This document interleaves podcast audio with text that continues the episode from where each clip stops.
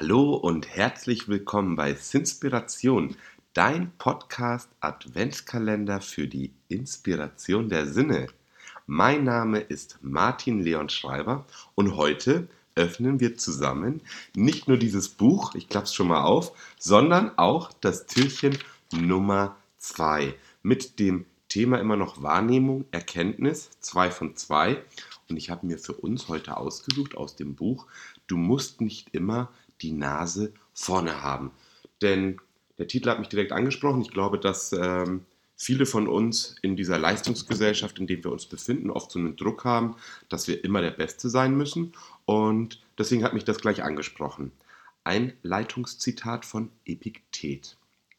Wenn du dich verbessern willst, sei damit zufrieden, ahnungslos oder dumm zu wirken.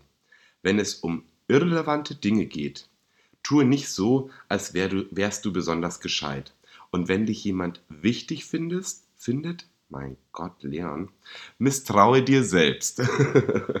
also, ähm, hier steht, in einer Welt der Massenmedien, in der wir rund um die Uhr total vernetzt sind, braucht es gehörig Courage, um zu sagen, ich weiß nichts davon oder noch provokanter, es interessiert mich nicht. In großen Teilen der Gesellschaft wird vorausgesetzt, dass man über jedes nennenswerte Ereignis Bescheid weiß. Jede Episode einer von der Kritik gefeierten Fernsehserie gesehen hat, die Nachrichten ehrfürchtig verfolgt und sich anderen gegenüber als gut informiertes und weltgewandtes Individuum präsentiert. Aber wo ist der Beweis, dass das tatsächlich notwendig ist? Wird diese Verpflichtung von offizieller Seite erzwungen oder hast du etwa Angst, dich auf der nächsten Party zu blamieren? Selbstredend schuldest du es deinem Land und deiner Familie generell über Ereignisse informiert zu sein, die dich direkt betreffen könnten. Aber das ist es dann auch. Wie viel mehr Zeit, Energie und reines Denkvermögen stünde dir zur Verfügung, wenn du deinen Medienkonsum drastisch einschränken würdest? Das ist eine sehr gute Frage. Um wie viel erholter und wacher würdest du dich fühlen, wenn dich nicht länger jeder Skandal, jede Sensationsnachricht und jede potenzielle Krise, in Klammern, von denen sich viele ohnehin äh, nichts auflösen, in helle Aufregung versetzen würde.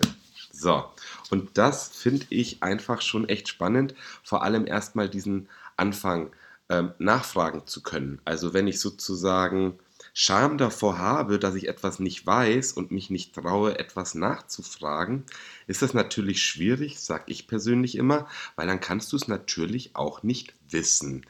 Ich kenne aber in meinem Umkreis schon Leute, wenn ich ähm, ja, wenn ich so unbedarft frage, die dann schon auch manchmal mich fragen, ob mir das nicht peinlich ist. Und nein, ist es mir tatsächlich nicht. Ähm, weil wenn ich es wüsste, würde ich ja nicht fragen. Und ich kann ja nicht davon ausgehen, dass ich alles weiß, also frage ich nach. Natürlich haben wir ein heutiges Zeitalter, wo ganz schnell Google und sowas ähm, offen ist. Aber ich persönlich ähm, ja, bin da ganz, ganz naiv und nach dem Motto, wer nicht fragt, bleibt dumm. Zu diesem Zeitersparnis, wo ich ja auch gerade eben eh schon so von, wie soll ich sagen, so eine kleine Freude in mir verspürt habe, ich habe aktuell das Kaffee am Rande der Welt zu Ende gelesen und da gibt es eben auch so eine Aufrechnung drinnen, wenn man eben so jemand, der gerne Post öffnet, sich jeden Tag freut. Ich habe da so meinen Mann visuell vor mir, der ich glaube zwei, dreimal am Tag, wenn noch keine Post drin ist, runtergeht und guckt, ob jetzt endlich Post da ist. Nein, es gibt auch Tage, wo keine Post kommt. Und da ist ja so viel Unnützes dabei oder in unserer heutigen Zeit E-Mails. Wenn man das mal über eine gewisse Zeit zusammenrechnet, und das haben die in dem Buch gemacht, da kam eben ein Jahr verschwendete Zeit bei rum. Also, ähm, ja, das ist ein Zeitersparnis, womit man andere tolle Sachen machen kann. Deswegen darf man gern immer mal wieder auch scannen, was man so macht. Ähm, genau, das noch dazu. Und zu diesem letzten Bereich, wo es eben darum auch geht, sich nicht über alles aufzuregen etc. pp, habe ich persönlich für mich in der Corona-Pandemie gemerkt, ähm, dass mich das, obwohl ich eigentlich ein Fan von Veränderung bin und auch den Anfang total super fand, dass mich diese Berichterstattung und dieses ständige Alarmbereitschaft ja, richtig was mit mir gemacht hat.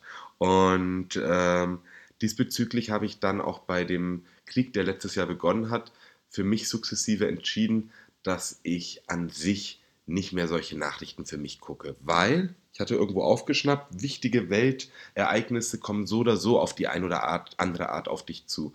Und ähm, habe das mal beobachtet und es ist tatsächlich so, ähm, ich habe ja einen Ehemann, man hat ja einen Freundes-Bekanntenkreis, man ist auf der Arbeit, man ist ja ein soziales Wesen und wenn irgendwelche super krassen negativen Sachen passieren, kommen die irgendwann an dich heran ähm, und ja, und die freudigen Sachen ist im Regelfall ein bisschen schwieriger, würde ich jetzt sagen, aber auch die kommen an dich heran und es geht ja darum, dass du ein gutes Leben hast. Und damit schließt sich das Buch für heute und äh, hoffe, dass dir der Impuls gefallen hat. Ich freue mich natürlich, wenn du morgen wieder mit am Start bist und genau eventuell diesen Adventskalender auch einfach in deinem Freundeskreis Leuten empfiehlst. In diesem Sinne, fühl dich geherzt, dein Martin Leon.